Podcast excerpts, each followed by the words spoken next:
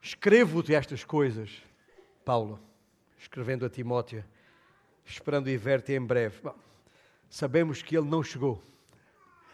Uh, sabemos, pelo contexto histórico, que Paulo nunca chegou de volta em Éfeso depois que escreveu estas palavras. Mas as palavras já estavam escritas. O importante que ele queria da parte de Deus que a igreja soubesse já estava escrito. E Timóteo já tinha recebido esta mensagem, já estava ciente uh, de exatamente como se deve proceder na casa de Deus, que é a igreja do Deus vivo, coluna e baluarte da verdade. Este é um texto que nós estamos, uh, eu diria, embrenhados. Estava à procura de uma palavra adequada aqui. Dentro de. Neste, todo este mês de junho, estamos nestes dois, três versículos de 1 Timóteo 3. Uh, na primeira parte que acabamos, acabei de citar, uh, tratámos a semana passada e tratamos ainda hoje, nesta semana. Falamos da pedra de toque. Vamos tentar chegar ao coração da missão da igreja. E depois, nos próximos dois domingos, a segunda parte, evidentemente, grande é o mistério da piedade. Aquele que foi, uh, aquele que foi uh, e já agora, o texto bíblico, na maior parte das Bíblias tem na mão, não mostra isto, mas isto é um hino, é, é um poema, está escrito no original em forma de poema. Um, é, na verdade, um, um hino cantado pela igreja. Então, aquele que foi manifestado na carne foi justificado em espírito, contemplado por anjos, pregado entre os gentios, querido no mundo, recebido na glória. Seis coisas sobre este uh, que é, obviamente, Jesus Cristo. E esta é a mensagem da igreja. E nos próximos domingos vamos diretos ao coração da mensagem da igreja.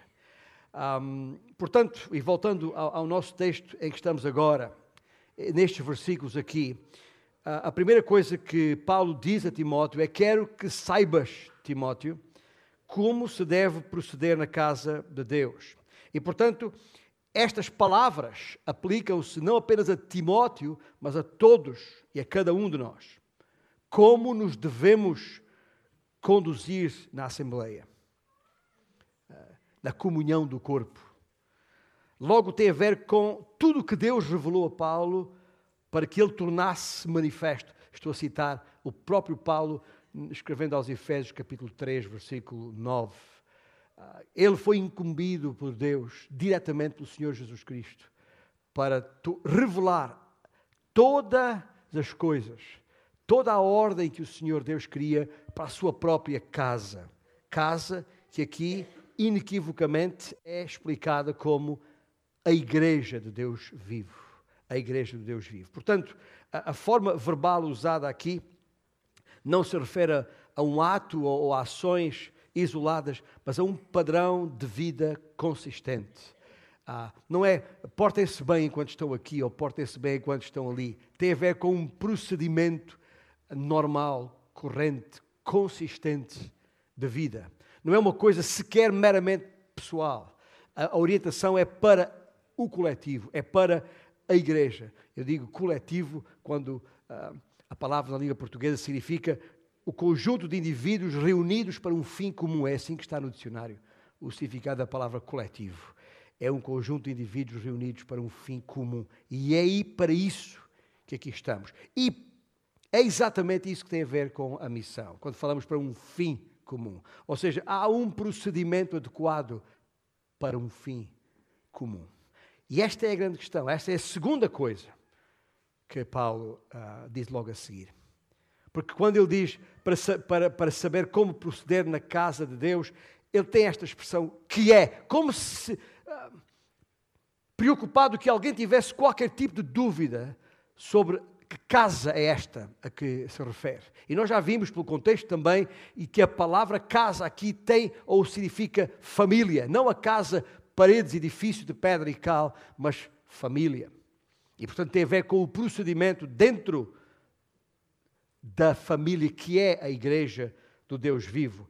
E, portanto, é uma igreja que por natureza, é a igreja do Deus vivo. E eu estou sublinhando isto porque ah, eu não sei se já pararam para pensar nisto. Eu, cada vez que leio isto, ah, a minha pele se arrepia, porque ah, não é apenas a casa de Deus, é a, a igreja do Deus vivo. Somos uma família, somos a sua assembleia, que é isso que a palavra original eclésia quer dizer, que significa o seu grupo de chamados, gente que ele chamou fora do mundo, das trevas, para a sua maravilhosa luz. E com um propósito. E portanto há aqui uma, uma escolha de, de termos que Paulo usa verdadeiramente eh, maravilhosa, impressionantemente inspiradora, porque igreja do Deus vive. E se nós consultarmos o Velho Testamento, o que na verdade posso rapidamente citar um ou outro versículo, porque é uma expressão muito usada nas Escrituras. Ah, Lembra-se, por exemplo, quando, quando Davi está diante de Golias, lá em 1 Samuel capítulo 17. E aí Golias está ali com toda a sua pompa e, e, e alguma presunção, com certeza, insultando e desafiando, afrontando o, o, o povo do Senhor. É? E, e, de repente ali uma, uma frase no versículo 26. Mas quem é? Como que, olhando Golias nos olhos, mas, mas quem é, pois, esse incircunciso filisteu para afrontar os exércitos do Deus vivo? A resposta é óbvia: nada. Não é nada porque representa um Deus morto, um ídolo. E logo no versículo 36 daquele mesmo capítulo 17, 1 Samuel, eh, e, e, e, cito, o teu servo, referindo-se ao trabalho que Davi já tinha feito, matou tanto o leão como o urso. Este incircunciso filisteu será, será como um deles, porquanto afrontou os exércitos do Deus vivo. Deixa eu fazer uma pausa aqui, fora do Velho Testamento, fora do Novo Testamento, enquanto tal, aqui a nós. Estamos aqui sentados, todos nós, e na vida tantas vezes nos sentimos como pequenos Davis diante de grandes Golias. Para por um instante, também, só por um instante, pensar que Golias tem na, na sua vida hoje. Que Golias, é esse, Golias é esse que está te afrontando, que está, te, que está insultando quem tu és, enquanto igreja, ou parte da igreja do Deus vivo. E lembre-se, Lembre-se de quem somos. Lembra-te de quem representamos. E quando sentires a pressão, a sombra, o vulto desse Golias qualquer que seja da tua vida, lembra-te do que está lá em 1 Samuel. Mas, mas quem, quem és tu para insultares a mim, que sou parte da casa de Deus, a igreja do Deus vivo? Isto que eu citei em 1 Samuel são apenas algumas amostras. O Velho Testamento está cheio de expressões. O salmista, Salmo 42, diz: A minha alma tem sede do Deus vivo. Nada de ídolos mortos, mas o Deus vivo. Salmo 84, o salmista também diz: A minha alma suspira e desfalece pelos atos do Senhor. O meu coração e a minha carne exultam pelo Deus vivo. Jeremias, o profeta, uh, no capítulo 10 do seu livro, diz: Mas o Senhor é verdadeiramente Deus, Ele é o Deus vivo e o Rei eterno. E não há outro Deus, não há outro Deus vivo. Uh, o próprio uh, um, Dario, também, provavelmente, é referindo-se ao próprio Ciro, o grande rei persa aquele que foi rei da, do auge do Império Persa, um, um, império que se chamava de Eurafrásia, porque tinha, era parte da África, incluía partes da África, partes da Europa e partes da Ásia. O próprio grande imperador o reconheceu. E, e Daniel, sua, no seu livro, registrou no capítulo 6 as palavras deste grande imperador que eu vou citar. O imperador Ciro, Dario I, disse: Faço um decreto pelo qual em todo o domínio do meu reino os homens tremam e temam perante o Deus de Daniel. Porque ele é o Deus vivo e que permanece para sempre. E o seu reino não será destruído, e o seu domínio não terá fim. Eu fiz esta passagem muito rápida, são apenas amostras. O Velho Testamento, como disse, está cheio de expressões onde inequivocamente se faz a afirmação de que Deus, o nosso Deus, o Senhor Deus, é um Deus vivo. Isto é referido por oposição aos ídolos, todos sem vida, como aqueles que havia em Éfeso.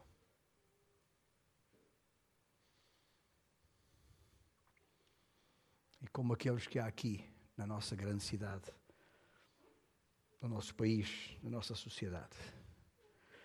Que maravilha constatar ali, e, pensando em Éfeso, no meio de um mar imenso de cultos de adoração e deuses sem vida, a existência daquela pequena assembleia de crentes. Escuta, eram menos do que estão nesta sala hoje aqui.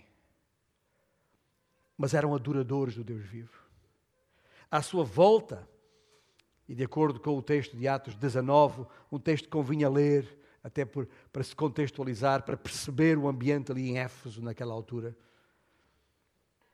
À sua volta, só adoradores de deuses mortos. E o principal ídolo de Éfeso era Diana. Isto na designação romana, porque tinha a designação grega de Artemis, na mitologia grega. Aquela gente, toda aquela gente pertencia a esse culto pagão, adorando o ídolo morto. Constituíam a assembleia de um Deus morto. Mas Paulo, nestes versículos, sublinha e dá enorme importância à identidade de Timóteo e os demais crentes. Vós, irmãos de Éfeso, sois a Assembleia, que é isso que quer dizer igreja, do Deus vivo. E meus irmãos, aqui no Porto, não podemos ignorar que na base da nossa conduta está o facto de que representamos o Deus vivo, que fazemos parte da família do Deus vivo. E, como tal, temos de proceder de maneira consistente com aquele cujo nome imagem carregamos, não uma imagem de escultura, mas a imagem da sua santidade. E é isso que ele está a dizer a Timóteo aqui, de maneira inequívoca. Timóteo, eu quero que saibas isto, para que tal verdade seja transmitida, seja disseminada entre todos, para que todos saibam qual deve ser a sua conduta no seio da igreja, que pertence ao Deus vivo. Eu não preciso de uh, citar uh, nenhum em particular, mas nós vivemos numa sociedade que está impregnada de deuses falsos, de ídolos. Seja a Fátima, seja o, o João, o António, o Manela, o Joaquim, e, mas há imagens de escultura por todo lado e as pessoas, mesmo quando não têm uma imagem de escultura, inventam o seu próprio Deus. Porque as pessoas procuram, procuram Deus. Agora, a minha pergunta nesta altura é: mas afinal, o que é que está no âmago deste proceder, deste procedimento? E no âmago, no coração deste procedimento, estão duas coisas.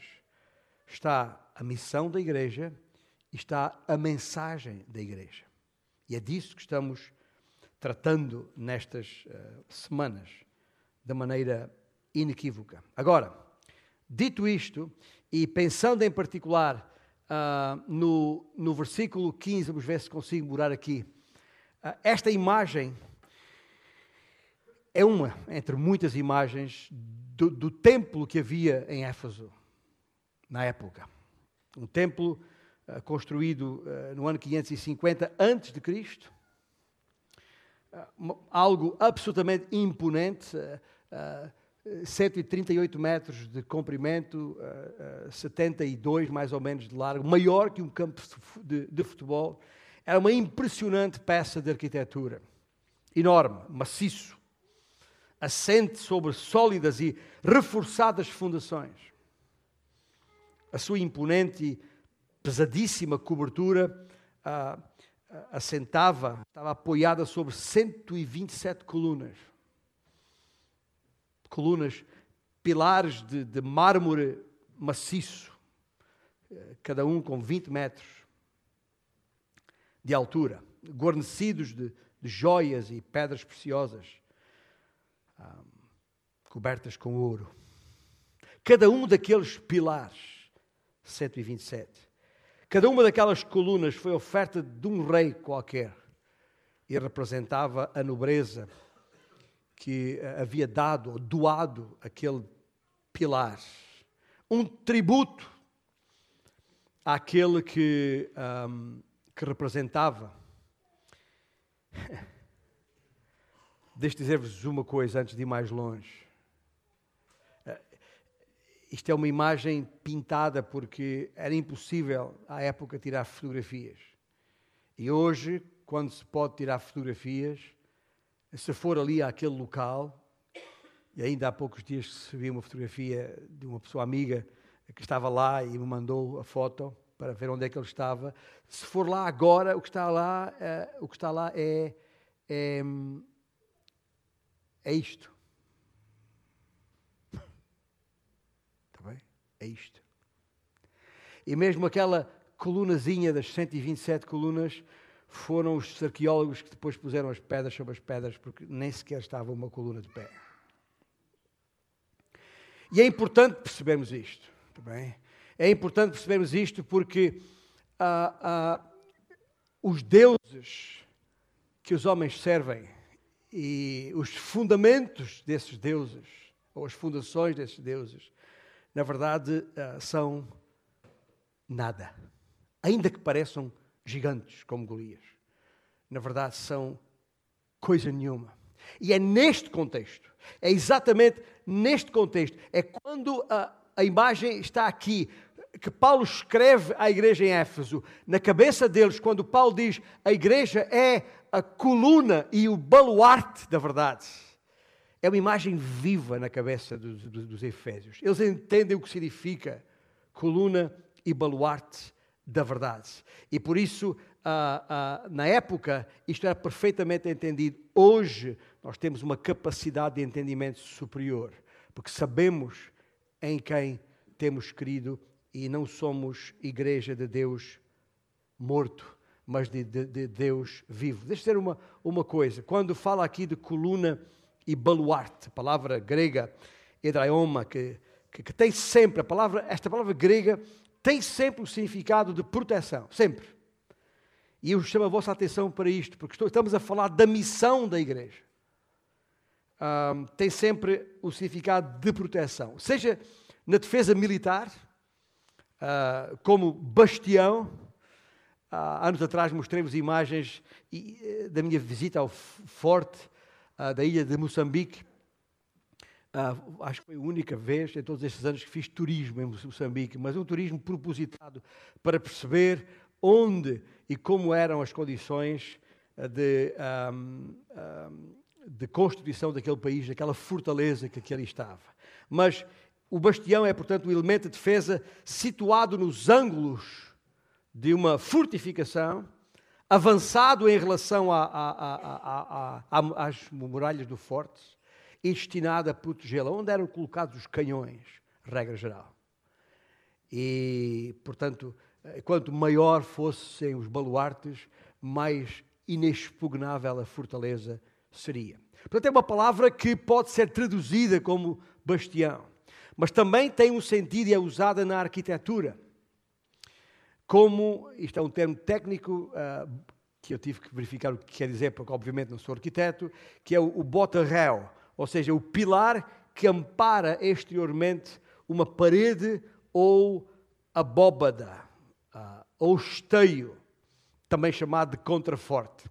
Eh, esta semana, esta semana mesmo, não foi semana passada, esta semana uh, eu e a minha mulher saímos pela cidade do Porto a, a caminhar e, e, enquanto estávamos a caminhar descobri que a minha mulher eh, nunca tinha ido à Sé Catedral do, do Porto. Nunca. Isso não é possível. Moras no Porto há tantos anos.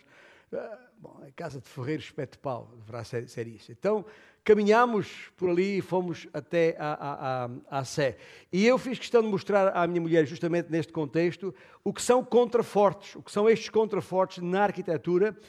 Os irmãos estão, estão a ver esta, esta área aqui, aliás, poderão vê-la melhor assim desta forma. E uh, aqui estão, estes são contrafortes. Esta seta indica aqui que estão apoiando as estruturas, as paredes, ou este contraforte uh, nesta torre. São uh, sustentáculos de toda a estrutura. fortalecem a estrutura para que ela não abale, para que ela não abane. Né?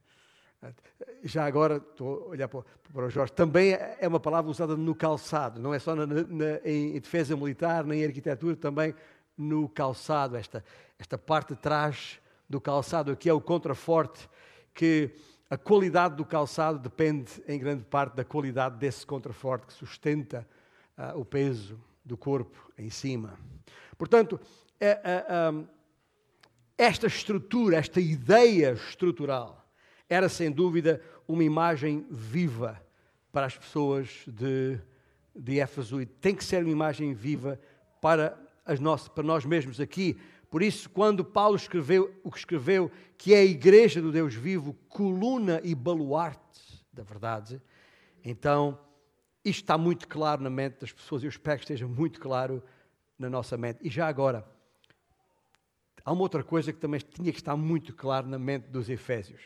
Porque, um, por uma razão muito simples, ao ouvir os termos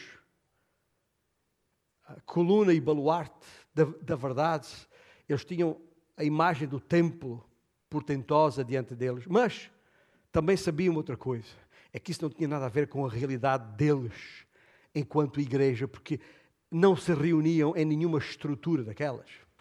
Portanto, eles sabiam que coluna e baluarte não tinham nada a ver com edifícios com nada de pedras, nada de físico. Mas ah, ela era outra coisa. Mas na cabeça das pessoas, o conceito de igreja forte, de igreja poderosa, está muito naquilo que é visível aos olhos das pessoas. Ah, tenho viajado por essa Europa fora e, e, e tenho visto grandes templos vazios, literalmente vazios. Um, entramos na Sé Catedral do Porto este domingo, esta semana, os dois, e, e vimos aqui o mármore, a, a, a, a, ostentação, a riqueza que ali está, de mármores, de madeiras, de, de, de ouro, a, talha do, a famosa talha dourada da nossa arte sacra. E, e, e, e pensar isto, os irmãos lá em Éfeso não tinham nada disto a realidade da igreja não era esta. Isto não é igreja. De todo.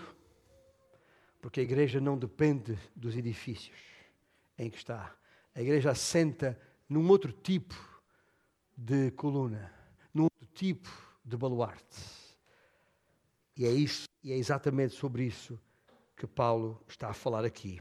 Da mesma maneira que aqueles pilares e fundações do templo de Diana eram um forte testemunho do erro e das mentiras, do paganismo e da falsa religião.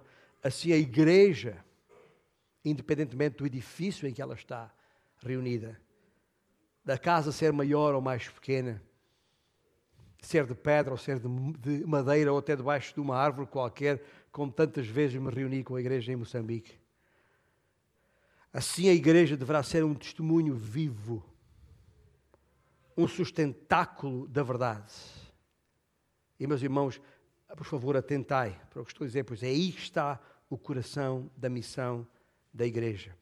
E por isso, nesta igreja, pelo menos, enquanto uh, o Senhor permitir que eu, que eu esteja aqui, nós vamos sempre dar muita importância à doutrina e ao ensino. E por isso, periodicamente, temos de revisitar e de reafirmar o essencial da sã doutrina.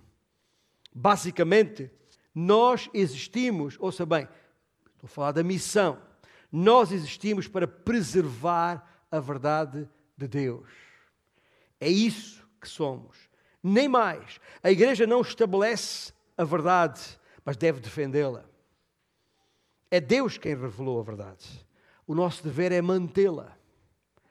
Ah, Temo-la, mas não provém de nós. Vem do alto. Não a podemos alterar nem modificar, mas preservar. É um tesouro sagrado.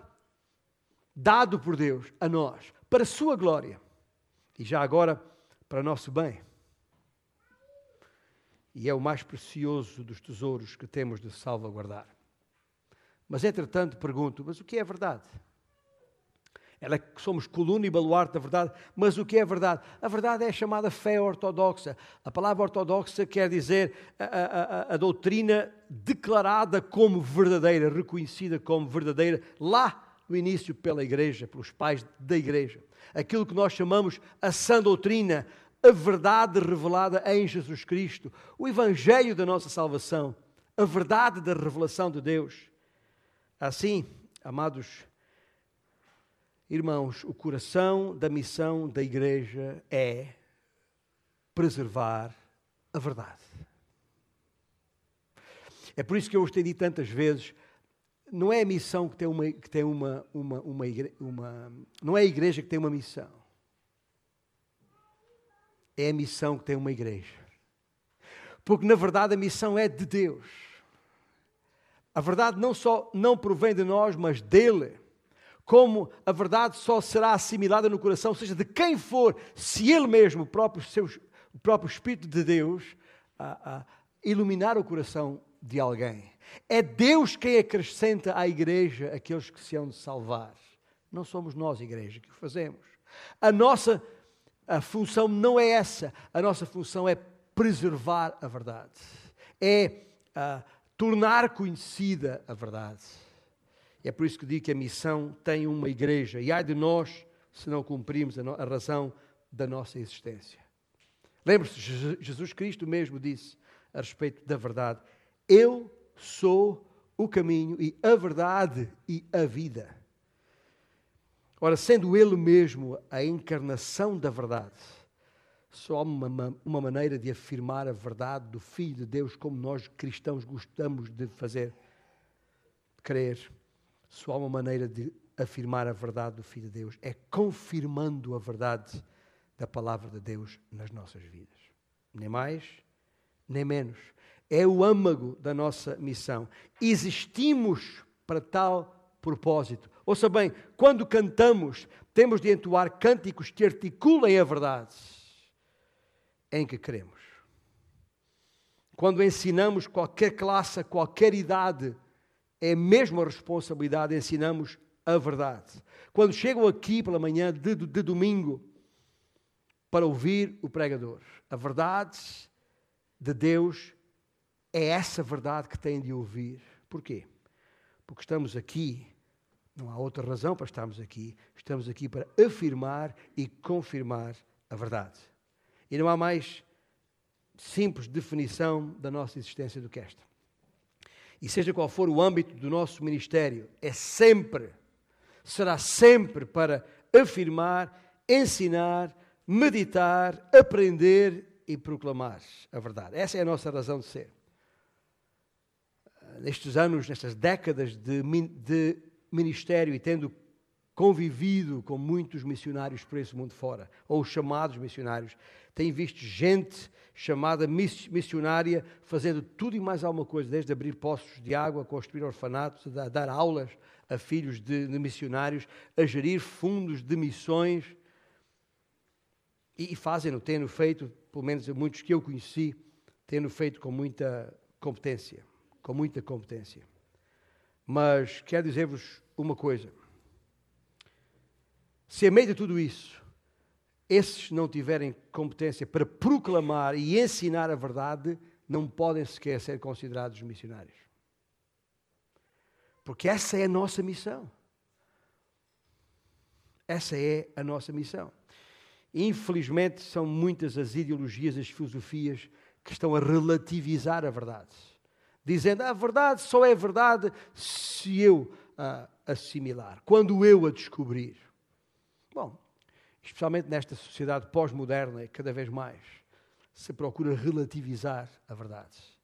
A verdade, eh, mas isso não, nem nos devia surpreender.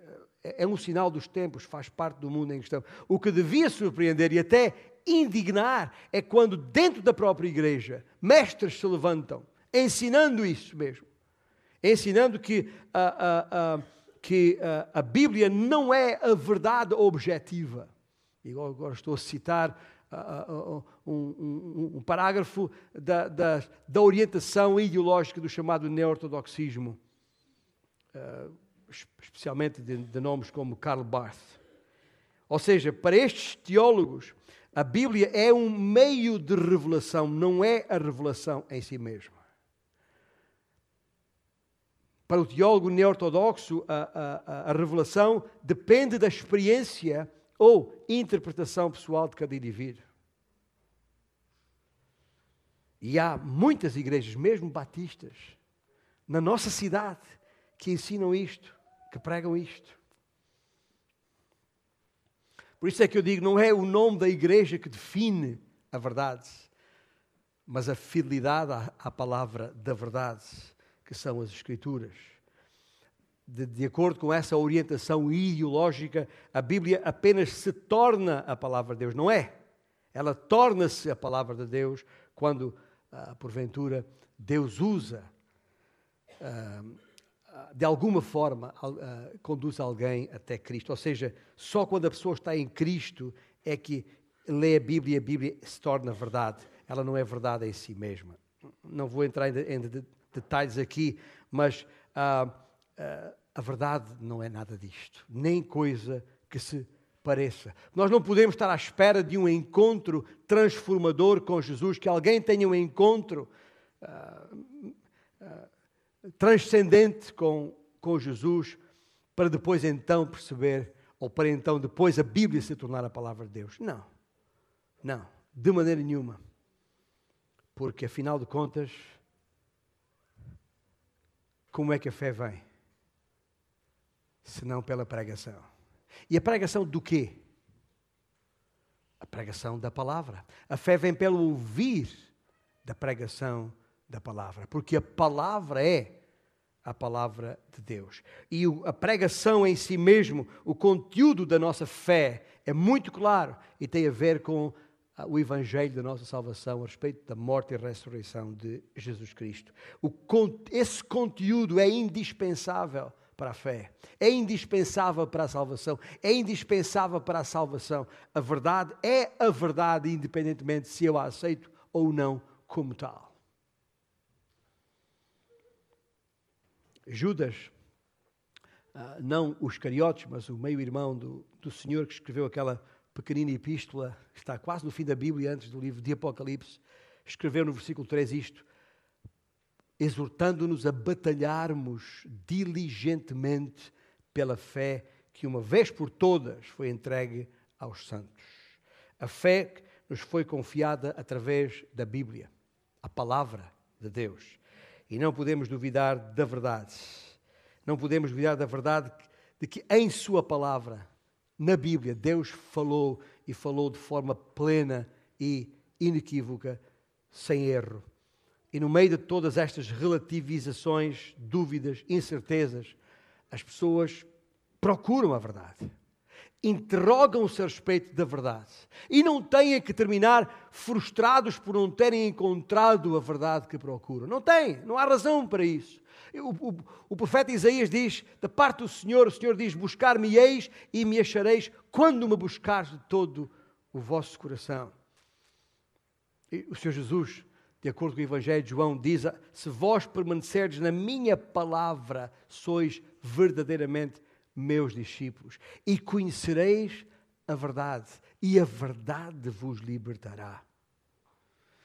Eu não sei qual é a tua situação aqui esta manhã. Não sei se estás cansado de procurar, ou sequer se estás à procura. Mas estás à procura e estás cansado de procurar, a tua busca termina aqui e agora. Porque Jesus mesmo disse: Vinde a mim vós todos os que estáis cansados e oprimidos, e eu vos aliviarei e achareis descanso para as vossas almas. Gente, igreja, essa é a nossa razão de ser, é por isso e para isso que fomos colocados neste mundo para afirmar a verdade, para que o mundo conheça a verdade. Isso é, devia nos empolgar, porque é uma coisa maravilhosa tal como devemos ficar tristes quando uma igreja que usa o nome de Cristo abandona a verdade, abandona a fé. E não, não poucas igrejas o têm feito, infelizmente.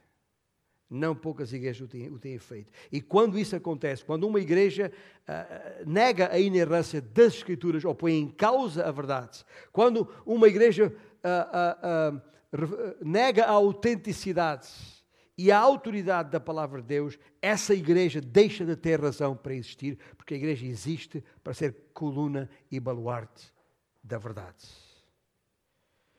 A função e responsabilidade de qualquer congregação que se reúne em nome de Cristo é sustentar, salvaguardar, afirmar a verdade, a palavra de Deus revelada, o Evangelho da nossa salvação.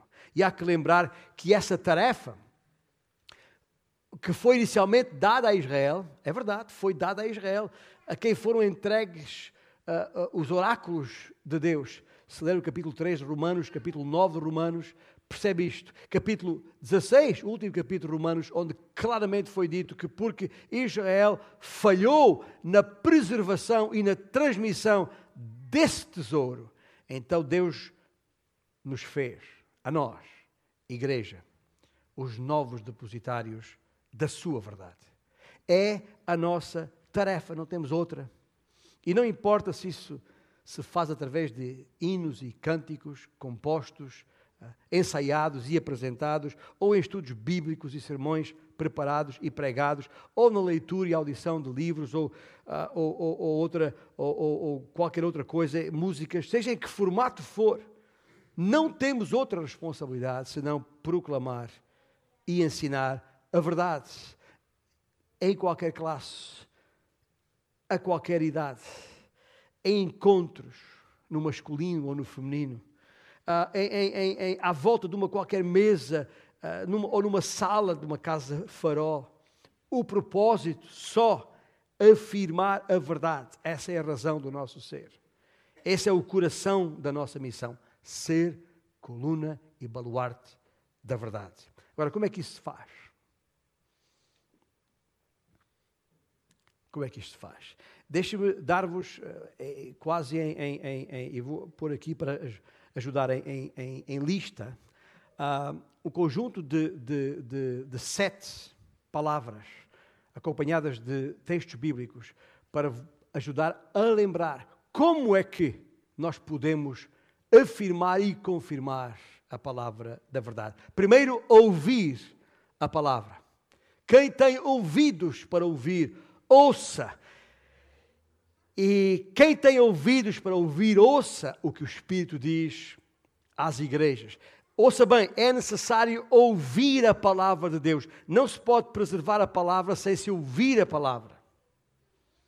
Para manter a palavra é preciso ter a palavra. E é por isso que é importante estarmos aqui. É por isso que é importante chegar aqui às 10 da manhã, inclusive, para, para estar em estudo bíblico, para conhecer a palavra. Estar aqui para ouvir a palavra. Para ler e ouvir a palavra de Deus. E todo o material que é preparado com ela relacionado. É preciso ouvir o que o Senhor diz. E o Senhor diz o quê? Lá em Apocalipse 1 Bem-aventurados, felizes, ou muitos felizes, aqueles que leem e aqueles que ouvem a palavra ou as palavras da profecia e guardam as coisas nelas escritas. Ouvir. Segundo, memorizar. Como o salmista expressou Salmo 119, versículo 11: Guardo a tua palavra no meu coração para não pecar contra ti. E não é só para não pecar, para que a palavra esteja na nossa mente de forma fresca diante de uma situação em que me deparo na vida, qualquer momento que seja lembrar, não é isso que Deus diz. O que Deus diz é isto, que é contrário àquilo que eu estou a pensar fazer, e para não pecar, a palavra está fresca na nossa mente. Ou quando estamos nessas ruas e nesses transportes públicos destas cidades, quando tantas vezes ouvimos conversas ou somos questionados sobre coisas e falta ali ter a espada à mão eu sei que hoje está muita coisa em formato direito. eletrónico, não é? E, e, e gente, para um bocadinho, mas eu não tenho internet aqui, falta aqui. Escuta, memoriza a palavra de Deus para estar em condições de responder a qualquer um que pedir a razão da sua esperança.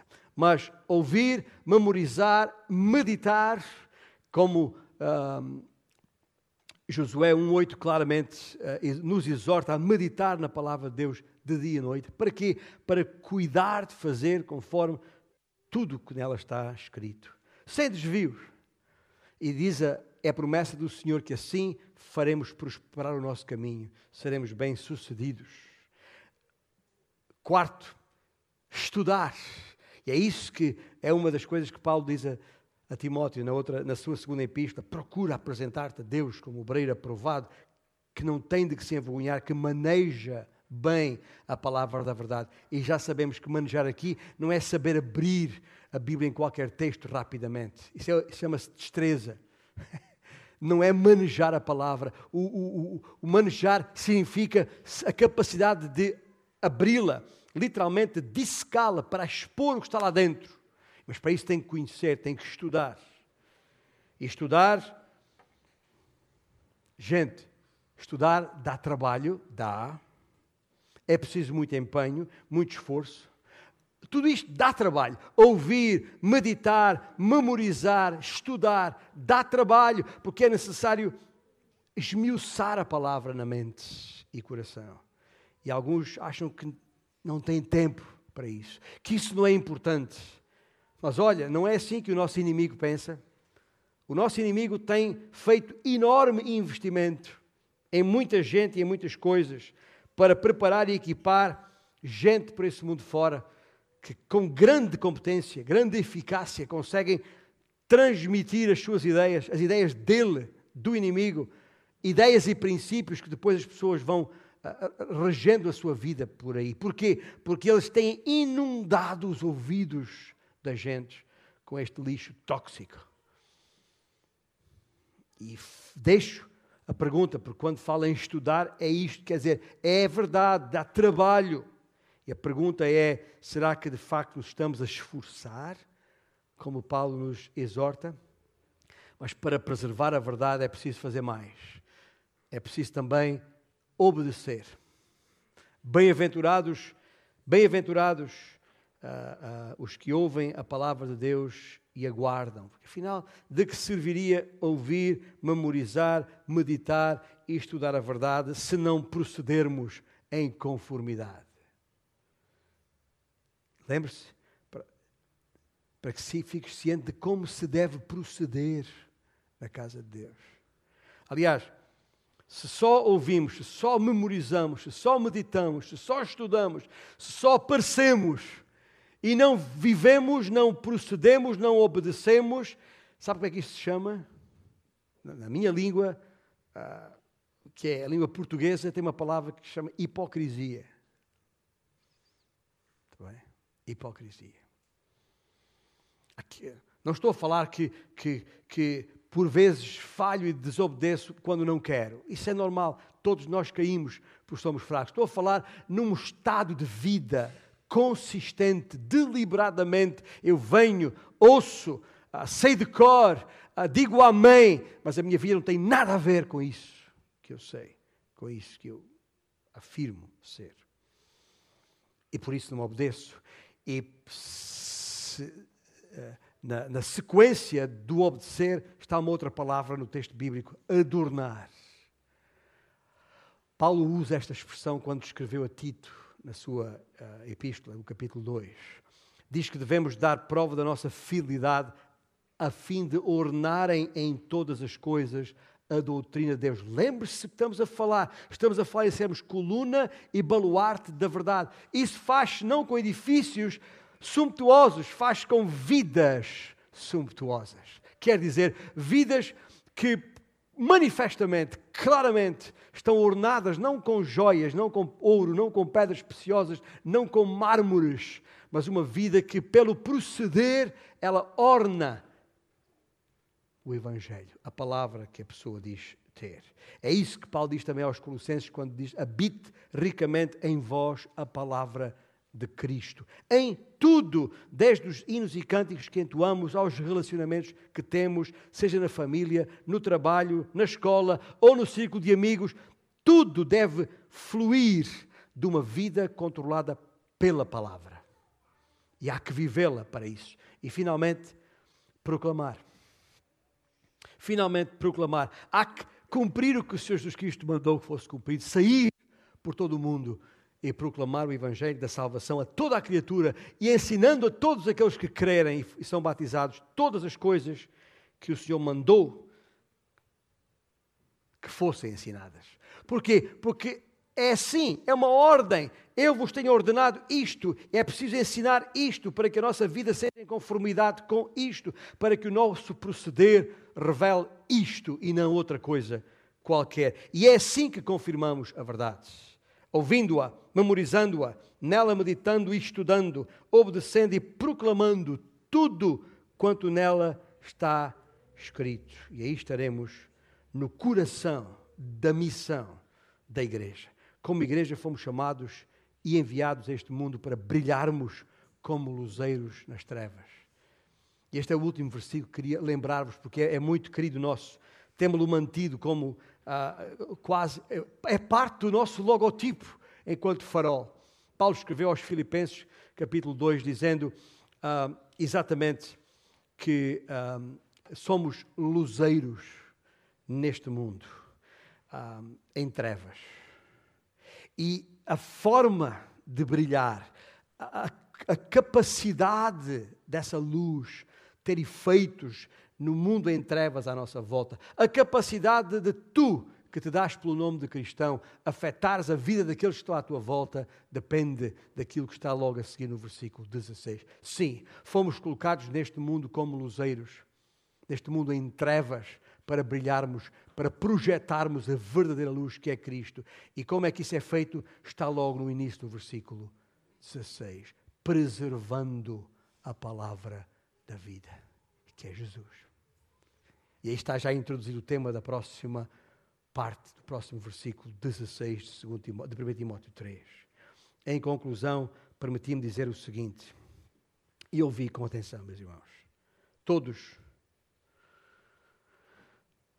os discípulos de Cristo aqui nesta sala, nesta manhã, têm diferentes dons espirituais. Todos. Cada um exerce diferentes funções. Na vida, não só na igreja, mas na vida. Na família funcionamos como pai ou mãe, marido ou esposa, no trabalho como patrão ou empregado, na escola como professor ou aluno, aqui mesmo no contexto da, da igreja, num grupo de, de oração, ah, podemos fazer parte do grupo de oração, podemos fazer parte dos sabores e saberes, ah, podemos uh, trabalhar com as crianças em qualquer classe ou no berçário, podemos ensinar ou aprender na, na escola de música, na EMA, podemos ir e visitar os reclusos nas uh, cadeias. Todos nós estamos envolvidos em mil e uma coisas. Mas na base de tudo o que fazemos,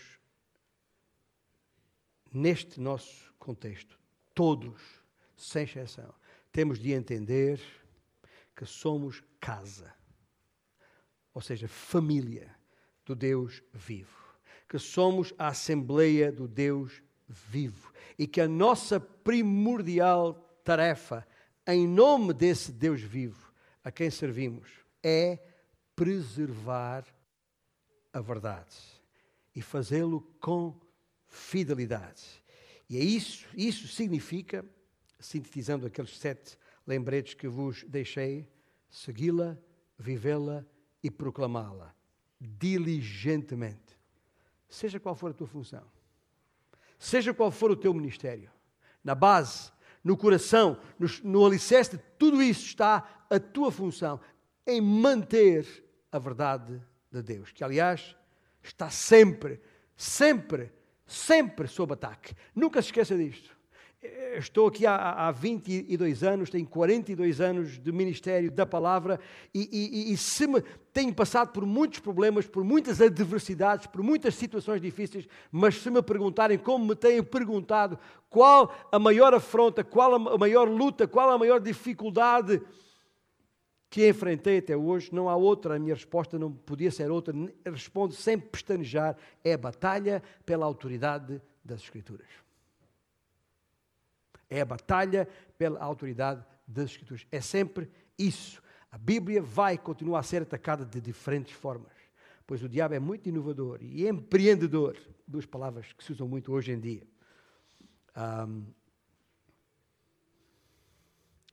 está sempre ao ataque. Sempre ao ataque. Enquanto os nossos músicos sobem aqui, deixem-me uh, usar a, a, a, gíria futebolística. A gíria futebolística para dizer que a melhor defesa é o ataque. Dizem. Uh, ou seja, a nossa presença e disposição neste campo, que é um campo de batalha, tem uma só direção e estratégia: afirmar e confirmar a palavra da vida, Jesus Cristo, como luzeiros brilhando neste mundo entenebrecido. Usa-se muito os, hashtags, é? no final das, das mensagens, usa-se muito os hashtags. Deixe-me pôr aqui uns hashtags no final desta mensagem para afirmar e confirmar a verdade. Hashtag preservar, hashtag manter, hashtag guardar, hashtag salvaguardar, hashtag defender, e é por isso que somos chamados. Lembre-se, somos igreja, casa, casa de Deus, igreja do Deus vivo. Pedro chama-nos de raça uh, eleita, de sacerdócio real, de nação santa, povo de propriedade exclusiva de Deus. Para quê?